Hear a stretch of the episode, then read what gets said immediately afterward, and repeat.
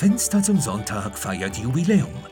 Seit 25 Jahren berichten Menschen ganz persönlich über Glück und Unglück in der Familie. Aline Baumann trifft die Patchwork-Familie Köhn, um nachzufragen, wie ihre Geschichte weitergegangen ist. Menschen hautnah im Fenster zum Sonntag.